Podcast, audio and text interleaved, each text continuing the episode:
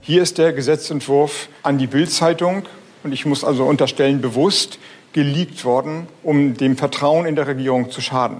Der jetzige Gesetzentwurf ist kein Konsens der Koalition. Hier sind einfach unfassbar viele Fehler. Äh, deswegen ähm, sind hier, hier brauchen wir ein neues Gesetz im Prinzip. Dass es nicht aufgesetzt wird, ist aus meiner Sicht ein Wortbruch gegenüber der Vereinbarung, den wir nach dem Koalitionsausschuss getroffen haben. Mir ist die FDP und vielen von uns sicher in der Vergangenheit immer bekannt als ehrlicher Kaufmann. Das gilt jetzt offenbar für Christian Lindner nicht mehr. Ist das noch normaler Streit oder ist das schon eine Regierungskrise? Seit drei Monaten diskutiert das Land nun über das sogenannte Heizungsgesetz.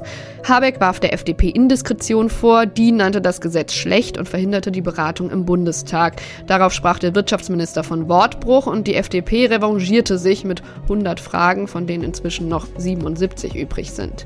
Ob das Gesetz wie geplant vor der Sommerpause verabschiedet werden kann, unklar. Wie konnte es soweit kommen und wie will diese Regierung jetzt weitermachen? Darüber spreche ich jetzt gleich mit dem Vorsitzenden der Grünen, Omid Nuripur, und mit dem Politikwissenschaftler Karl Rudolf Korte und hoffe, dass meine Stimme trotz Erkältung hält.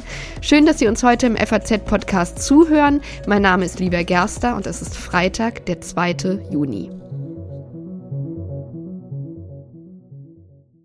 Über all das kann ich jetzt mit dem grünen Vorsitzenden Omid Nuripur sprechen. Hallo nach Berlin. Ich grüße Sie. Ja, vor eineinhalb Jahren, da haben Sie Koalitionsverhandlungen geführt mit FDP und SPD, aber Sie haben sich damals nicht von Olaf Scholz die Bedingungen diktieren lassen, sondern haben sich mit den Liberalen zusammengetan, sind auf den alten Feind FDP zugegangen und haben die Hand ausgestreckt. Und der Beweis dafür war ja ein Selfie mit Ihren Kollegen Habeck und Baerbock und den FDP-Leuten Lindner und Wissing. Was denken Sie heute, wenn Sie dieses Foto sehen? Dass das doch schön war und äh, dass das notwendig war, weil sonst hätte das Land äh, weiterhin keine Regierung gehabt oder wäre wieder in der GroKo gelandet. Und ganz ehrlich, so ziemlich jedes Problem, was bei uns auf dem Tisch landet, äh, ist ein Zeugnis äh, äh, deiner, ich weiß gar nicht, wie ich es nennen soll, Entscheidungsunwilligkeit ähm, von, von großen Koalitionen, die einfach alle so lange liegen, liegen lassen, bis es brennt. Und deshalb bin ich froh, dass wir diesen Schritt miteinander gegangen sind. Ja, es ist anstrengend, aber ehrlich gesagt liegt das nicht an der FDP, wenn Sie die Grünen fragen und äh, auch nicht nur an den Grünen, wenn Sie die FDP fragen, sondern wir sind drei Parteien von drei verschiedenen Ecken und wir müssen immer wieder die Mitte finden. Okay, verstehe ich, dass Sie das jetzt relativieren, aber trotzdem, man muss sagen, Sie haben jetzt seit Wochen gestritten und sich verschiedenste Sachen an den Kopf geworfen. Die Menschen im Land sind verunsichert und enttäuscht. Das zeigen ja die Umfragen. Also die einzige Partei, die profitiert, ist die AfD. Ähm, es ist doch eigentlich ein Desaster. Wie will man da jetzt denn weitermachen? Erstens wollte ich nichts relativieren. Bitte um Verzeihung, falls es so angekommen ist. Äh, zweitens, äh, Nee, das ist tatsächlich sehr anstrengend. Ich mhm. habe es ja vorhin gesagt. Ähm, trotzdem ist der Streit an und für sich nicht das Problem. Mhm. Ist in der Demokratie total normal, dass man streitet. Man muss streiten, um einander äh, Fehler zu korrigieren. Niemand ist perfekt, niemand hat die Weisheit mit Löffeln gefressen.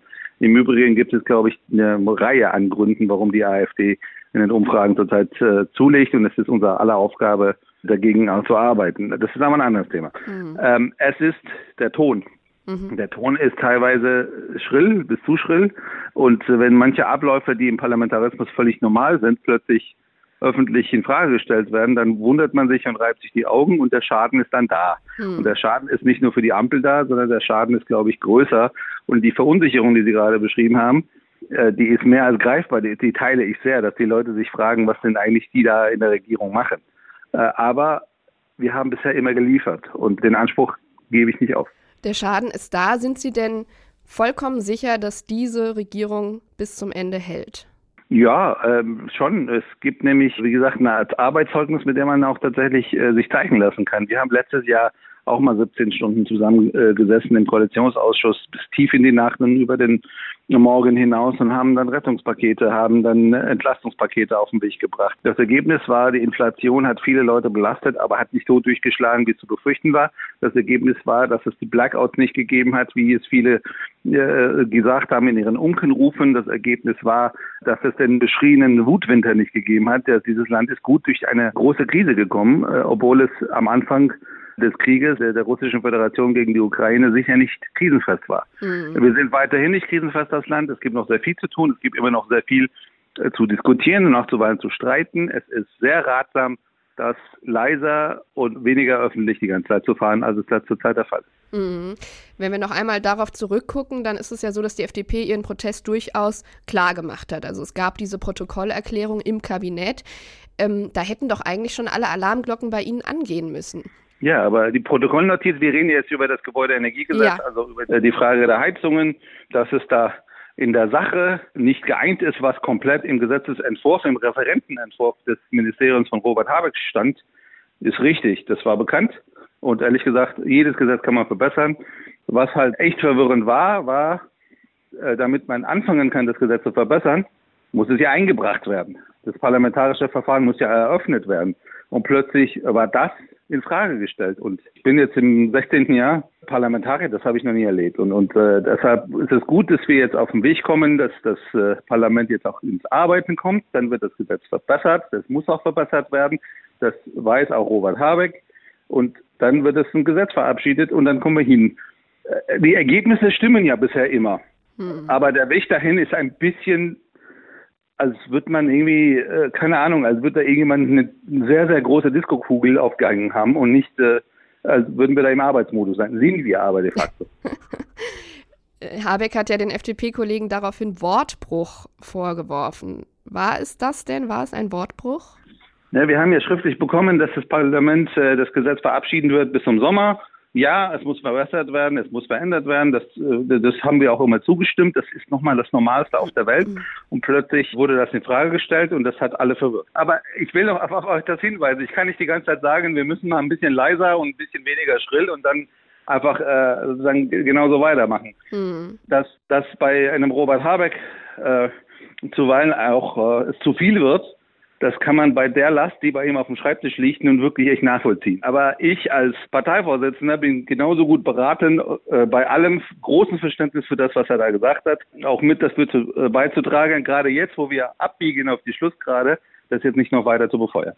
Mhm. Und das gilt, sollte für alle gelten, die beteiligt sind, auch für die Kollegen der SPD, auch für die Kollegen der FDP. Habeck hat ja jetzt Zugeständnisse gemacht, was den Zeitplan angeht. Also für Neubauten gilt weiterhin 24, aber ansonsten ist jetzt mehr Zeit im Bestand, die Heizungen auszutauschen. Die meisten sind sich ja auch wirklich einig, dass genau das passieren muss. Trotzdem ist ja klar, Deutschland kann das Klima nicht allein retten. Und wenn man die Bevölkerung nicht mitnimmt und wöchentlich, wochenlang öffentlich streitet, dann kann man ja sowieso kein Vorbild für andere sein. Also nochmal die Frage, warum musste es denn unbedingt so schnell gehen? Wir haben das Gesetz auf den Tisch bekommen und dann ging es darum, dass wir ein Gesetz auf den Weg bringen, das den Bestand natürlich schützt. Das ist rechtlich schon gar nicht anders möglich, als auch in der Sache wäre es völlig verkehrt, das anders zu machen. Deshalb bin ich jetzt das mal an alle, die das hören, nochmal sagen darf. Wenn Sie eine Heizung haben, die funktioniert, dann benutzen Sie bitte weiter, um Gottes Willen. Bitte, ja. bitte, bitte. Und niemand kommt und reißt Sie ihn raus. Mhm. Aber es geht darum, dass 30 äh, Prozent des emittierten CO2s in diesem Land aus dem Gebäudebereich kommt. Und wenn wir nicht irgendwann mal anfangen, umzusteuern in der Frage, wie denn geheizt wird, dann werden wir die Klimaziele nicht erreichen. Das ist nicht nur ein rechtlicher Obligus, das ist auch einfach eine Frage des gesunden Menschenverstandes in Zeiten, in denen die Extremwetter mehr und mehr und mehr werden, dass man auch an der Stelle anfängt umzusteuern. Eine Heizung, die man heute einbaut, ist 20 bis 30 Jahre, je nachdem ob Gas oder Öl, in Betrieb. Dazu kommt noch, dass durch den Emissionshandel auf europäischer Ebene die Preise für die Fossilen massiv ansteigen werden, spätestens ab 27. Ich wundere mich ja über die Leute, die jetzt sagen, lass doch das Gesetz sein und, und äh, legt das alles auf den CO2-Preis um. Das würde bedeuten, dass diese massive Steigerung der Preise sofort kommt und nicht erst 27. Aber jetzt anfangen, umzusteuern für die nächsten Jahre und Jahrzehnte, das ist das Gebot der Stunde. Und da kann man nicht sagen, lass uns doch noch mal, mal überlegen, ob wir das nicht nächstes Jahr machen oder übernächstes Jahr machen, sondern irgendwann mal muss man damit beginnen. Und das war der, der Impetus, das war der Grund, warum es so gekommen ist. Aber Sie würden schon sagen, dass das Gesetz jetzt besser ist als vor ein paar Wochen noch. Ja, natürlich, das ist bei jedem Gesetz so. Das wird beim Haushalt genauso sein, dass der, dass der Haushalt ist zurzeit in der Montagehalle, kommt später äh, ins Parlament als bisher eigentlich angenommen, zumindest sieht es gerade so aus. Schauen wir mal. Dann wird das verändert und wird am Ende einer guten Lösung zugeführt. Ich habe selber im Haushaltsausschuss gesessen. Äh, wir haben so verdammt viel verändert an den Referentenentwürfen bzw. an den Entwürfen der Ministerien.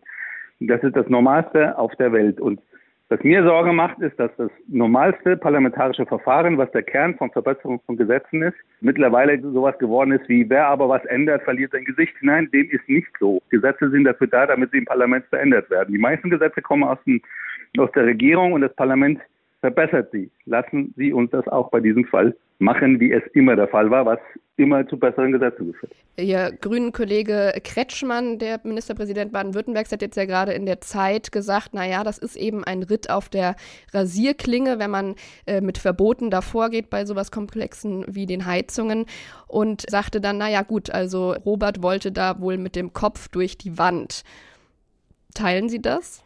Nein, ich teile es nicht, aber dass der Eindruck so entstanden ist, ist, ist richtig, wobei dieses Verbotswort kann man ja für alles einsetzen, ja. Die Ölheizungen ab 26 nicht mehr eingebaut. Das hat die Regierung Merkel beschlossen. Wir können jetzt auch rausgehen und die ganze Zeit rumschreien, Verbote, Verbote, Verbote. So ziemlich jedes Gesetz, was äh, eine, unser, unser Parlament macht, was die Demokratie miteinander beschließt und vereinbart, setzt Regeln. Diese Regeln heißen, dass bestimmte Dinge nicht gehen. Wenn ich alles, was an Gesetzen passiert, als Verbot sofort delegitimiere, dann gehe ich einen Wesenskern unserer Demokratie ran. Das sollten wir alle miteinander lassen. Sie haben jetzt ja eben noch mal so schön klargestellt an die Menschen, also ähm, dass es jetzt keineswegs so ist, dass man die funktionierenden Heizungen aus ihren Kellern reißt. Da sind ja wirklich diese unglaublich vielen Missverständnisse entstanden. Wie erklären Sie sich das denn? Also warum hat ausgerechnet Robert Habeck, der ja so ein Erklärungskünstler ist und auf dem Höhepunkt der Energiekrise den Menschen das so wunderbar vermitteln kann, da so kommunikativ versagt? Ich finde nicht, dass er versagt hat. Ich glaube, dass die Geschwindigkeit eine war, die wir alle besser machen müssen und schneller machen müssen. Ich glaube, dass es äh, uns äh, gut zu Gesicht steht, wenn wir die Kommunikation äh, von der ersten Sekunde an mitdenken. Ich nehme da meine Person auch überhaupt nicht aus. Das, da müssen wir alle zusammen besser werden. Wir wurden von der Geschwindigkeit und der Höhe der Debatte ein Stückchen überrascht. Aber äh, es gibt natürlich auch einen Resonanzboden für solche Geschichten, die am Ende des Tages nicht ganz akkurat erzählt sind. Und dieser Resonanzboden besteht aus einer Erschöpfung in dieser Gesellschaft, die auch mit den Händen zu greifen ist. Mhm. Nach all den Krisen, nach, nach dieser mindestens dreijährigen Pandemie, die alle echt fertig gemacht hat, nach der Inflation, nach äh, der emotionalen Belastung auch des Krieges in der Ukraine, die wirklich große Belastung tragen natürlich die Leute in der Ukraine selbst, aber auch äh, in unserer Gesellschaft macht es die Leute ja nicht sicherer. Nach all dem gibt es einen Resonanzboden von Erschöpfung über Veränderung. Und ich kann allen Kollegen, Kollegen aus meiner Branche und das geht vor allem an die Union, die wirklich zurzeit echt dem, fast teilweise den Boden ausschlägt, einfach zurufen, den Leuten zu suggerieren, äh, wir haben zurzeit eine Krise, wir machen jetzt einfach mal die Augen zu, stecken den Kopf in den Sand und verändern ja nichts, wird das dann nicht krisenfester machen und wird die Lage der Leute nicht verbessern. Mhm. Wir müssen besser erklären, Sie haben völlig recht, wir müssen klarer kommunizieren, wir müssen auch die Ängste sehr ernst nehmen und frontal versuchen, auch zu darzustellen, warum wir bestimmte Dinge vorhaben und wie wir versuchen, den Leuten beizustehen, warum wir niemanden zurücklassen werden bei diesem Gesetz, warum es einen sozialen Ausgleich geben wird und wie er aussehen soll, wie er finanziert wird. Aber keine Option ist, dass wir einfach die Hände in den Schoß legen. Dann lassen Sie uns das doch jetzt noch mal zum Schluss machen und da etwas Klarheit reinbringen. Also was sagen Sie jetzt abschließend allen Menschen, die bei sich zu Hause in ihrem eigenen Heim eine Gasheizung haben, die nicht mehr ganz neu ist und worauf können die sich einstellen, wenn die jetzt in den nächsten Jahren unwiederbringlich kaputt geht? Also es wird äh, eine ähm, soziale, einen sozialen Ausgleich geben. Es wird äh, eine Finanzierung geben, um allen Leuten zu helfen, die sich das nicht leisten, äh, leisten können. Und ähm, dann wird man natürlich genau schauen müssen, was passt. Es ist nicht überall die Wärmepumpe, aber fast überall oder zumindest in den meisten Fällen wird es die Wärmepumpe sein. Die Handwerker werden das deutlich besser äh, und schneller können, als es zurzeit der Fall ist. Äh, und die Preise werden vor allem sinken. Die sind ja völlig überhitzt. Wenn Sie sich in die europäische Nachbarschaft richten, dann sehen Sie ja, dass die Wärmepumpen da, wo sie länger schon laufen, äh, nicht so hoch sind in, in, der, in den Preisklassen, die es zurzeit in Deutschland diskutiert wird. Es wird für alle eine Lösung geben. Wenn wir jetzt nichts tun, dann wird es nicht für alle eine Lösung geben, weil dann laufen wir nämlich nicht nur klimatisch in die nächste Stufe, sondern wir schicken die Leute als Politik mutwillig in eine, in eine Kostenfalle. Mhm. Die Fossilen werden hyperteuer werden in den nächsten Jahren. Das können die uns nicht leisten, das den Leuten einfach auszusparen. Das wird so sein und deshalb sind alle gut beraten, die jetzt planen, dass sie bei der nächsten Heizung nicht auf Fossile sind. Und das Gesetz wird vor der Sommerpause noch verabschiedet? Es ist mehr als beschlossen, als einmal, zweimal, dreimal, viermal, ja. Okay, ein Ja mit einem ganz kleinen Vorbehalt. Wir schauen uns das an. Vielen Dank, Herr Nuripur. Danke Ihnen. Der Grünen-Vorsitzende ist also einigermaßen optimistisch, dass das Gesetz noch vor der Sommerpause kommt, aber die Zeit läuft. Mitte Juni kommt der Bundestag wieder zusammen und bis dahin muss eine Lösung her. Hinter den Kulissen wird deshalb gerade mit Hochdruck verhandelt und ein Mann ist da besonders wichtig, obwohl die wenigsten ihn kennen. Kanzleramtsminister Wolfgang Schmidt nämlich. Er ist der engste Vertraute von Olaf Scholz und an jeder Entscheidung beteiligt, die der Kanzler trifft. Die beiden kennen sich schon seit frühen Jugendtagen und sind seitdem ein Team geblieben. Als Olaf Scholz vor 20 Jahren Generalsekretär der SPD wurde, folgte ihm Schmidt ins Willy Brandt-Haus und danach in die Bundestagsfraktion, ins Arbeitsministerium, ins Hamburger Rathaus, schließlich ins Finanzministerium und jetzt nach der Bundestagswahl 21 auch ins Kanzleramt. Dort im Kanzleramt habe ich Schmidt am Montag für ein längeres Gespräch besucht und hätte sie natürlich gern mitgenommen. Aber Schmidt spricht nur äußerst selten öffentlich. Interviews gibt er praktisch nie. Er versteht seine Rolle eher als Makler im Hintergrund. Denn nur da, im geschützten Raum, kann er Kompromisse ausloten und zwischen den Ministern moderieren. Und um zu verstehen, wie er das macht, spreche ich jetzt mit Karl Rudolf Korte, Politikwissenschaftler, Professor an der Universität Duisburg-Essen und ein sehr genauer Beobachter unserer Regierung. Herr Korte, willkommen bei uns im FAZ-Podcast. Ja, hallo. Sie haben schon viele Kanzleramtsminister erlebt. Wie füllt Schmidt diesen Job denn aus? Was unterscheidet ihn da von seinen Vorgängern? Er ist in der Ampelrolle und der war noch nie ein, einer vor. Also er muss koordinieren wie andere auch, aber äh, drei zu koordinieren ist viel schwieriger als zwei. Und wenn gleich zwei Partner aus der Opposition dazugestoßen sind, ist das auch eine diffusere Rolle, die er einnehmen kann. Also die Möglichkeiten zu koordinieren sind andere, eher Dissensmanagement als Konsensmanagement. Ja, und wie schwierig das ist, das haben wir ja letzte Woche gerade erst gesehen im Heizungsstreit. Da hat sich der Finanzminister dann von der eigenen Regierung distanziert. Habeck hat dem Koalitionspartner Wortbruch vorgeworfen. Dann gab es 101 Fragen an den Wirtschaftsminister und dann noch 77. Wie konnte es denn so weit kommen?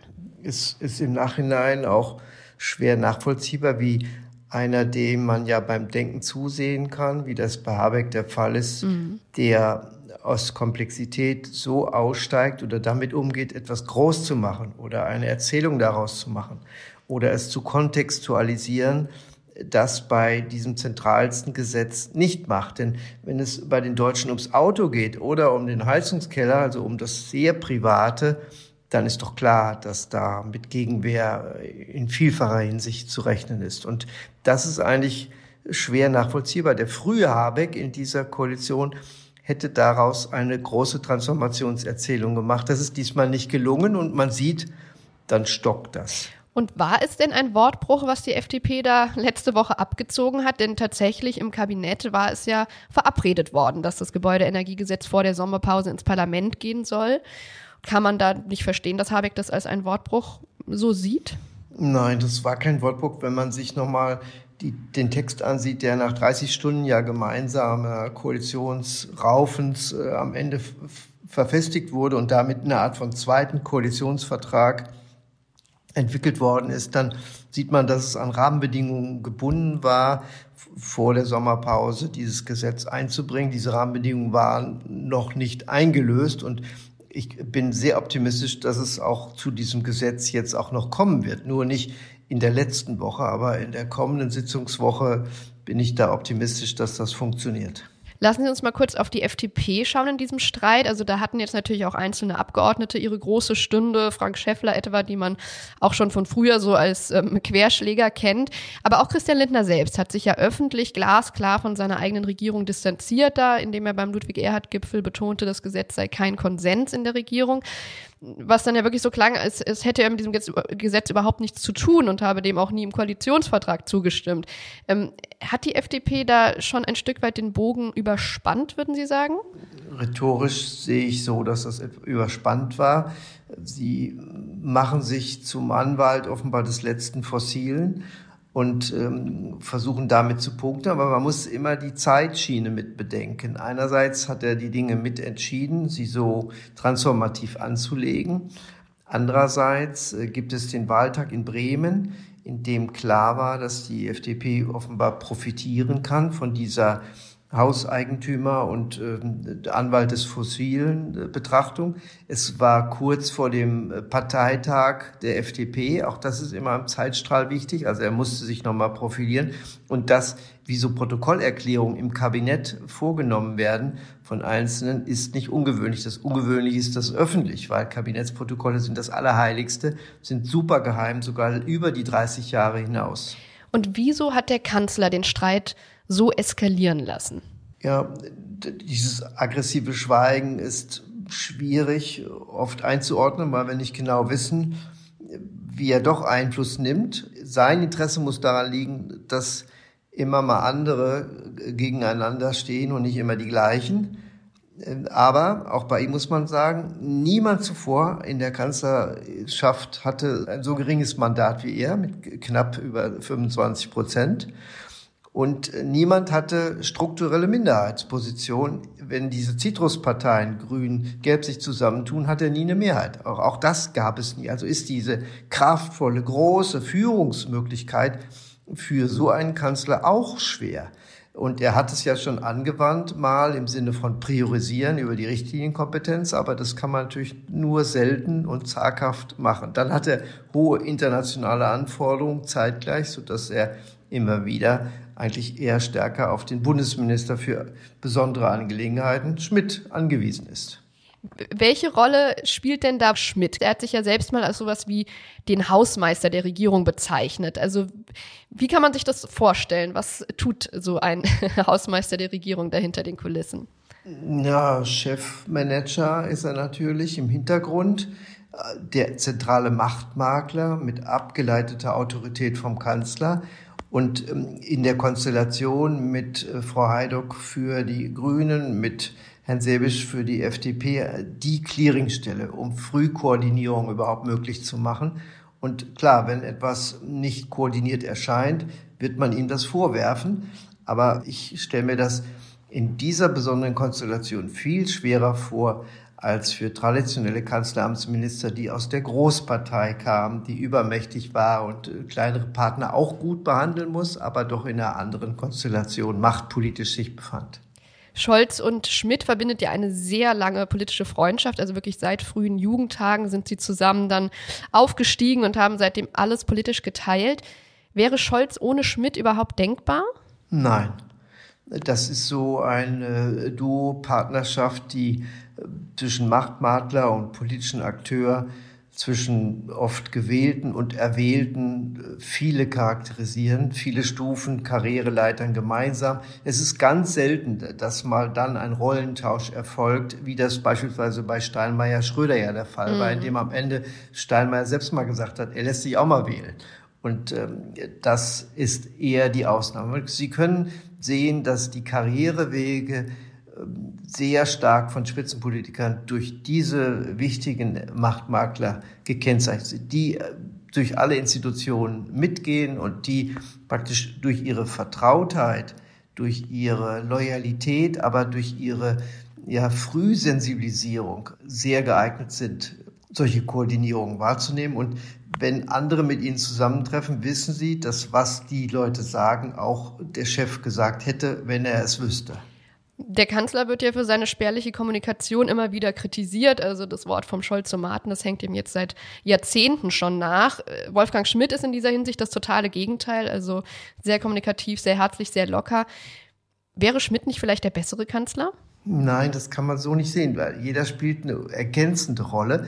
Der eine ist durch Erklärgeiz äh, bekannt geworden und jeder Satz mehr würde vielleicht andere verunsichern. Gerade mhm. in Kriegszeiten wirkt Scholz sehr vertrauenswürdig, weil er nicht kriegstreiberisch formuliert, sondern mhm. lieber einen Satz weniger. Und im Hintergrund ist einer, der nicht nur gut gelaunt ist, sondern der eben ja einen Vokabelüberschuss geradezu kompensiert, was der andere Hanseat eben nicht äh, hinbekommt und auch mit einer Gelassenheit eben versucht, diese unterschiedlichen Interessen auszugleichen. Und darum geht es doch letztlich, verschiedene Interessen in der Mitte auszugleichen, nicht über Extreme. Und das ist eben schwer. Sie sagen, so ein Rollenwechsel findet sehr selten statt. Ist es denn ausgeschlossen bei Schmidt, dass er doch nochmal den Schritt in die erste Reihe geht? Nein, das ist nicht ausgeschlossen, weil er, weil wir ihn alle ja auch kennen, in einer stärker öffentlichen Rolle, zumal das in den sozialen Medien, in denen er sehr aktiv war und ähm, sich auch gerne öffentlich gezeigt hat. Das ist ja jetzt in seinem neuen Rollenverständnis komplett weg. Äh, anders als Vorgänger, die unter Corona-Bedingungen, bei Braun war das sichtbar oder Altmaier in der Flüchtlingsthematik, in die Talkshows ging, hat er sich ja hier komplett zurückgenommen. Also ich schließe nicht aus, dass er danach eine öffentliche Rolle wieder einnimmt, mehr, aber ob er zu einem wird, der sich wählen lässt, das, da bin ich nicht sicher. da warten wir ab. Herr Professor Korte, ich danke Ihnen sehr für das Gespräch. Ja, gerne. Hat der Mann im Hintergrund also die Regierungskrise abgewendet? Das werden wir in den nächsten Wochen sehen. Aber zumindest scheinen sich die Gemüter gerade etwas zu beruhigen. Und wenn Sie noch mehr wissen wollen über den Mann hinter Scholz, dann können Sie nächste Woche mein Porträt von Wolfgang Schmidt in der FAS lesen. Hier im FAZ-Podcast geht es aber erstmal am Montag weiter mit allem, was nächste Woche wichtig ist. Mein Name ist Livia Gerster und tatkräftig mitgearbeitet an dieser Sendung haben Kevin Gremmel und Yannick Grün. Vielen Dank dafür und vielen Dank Ihnen fürs Zuhören. Bis zum nächsten Mal.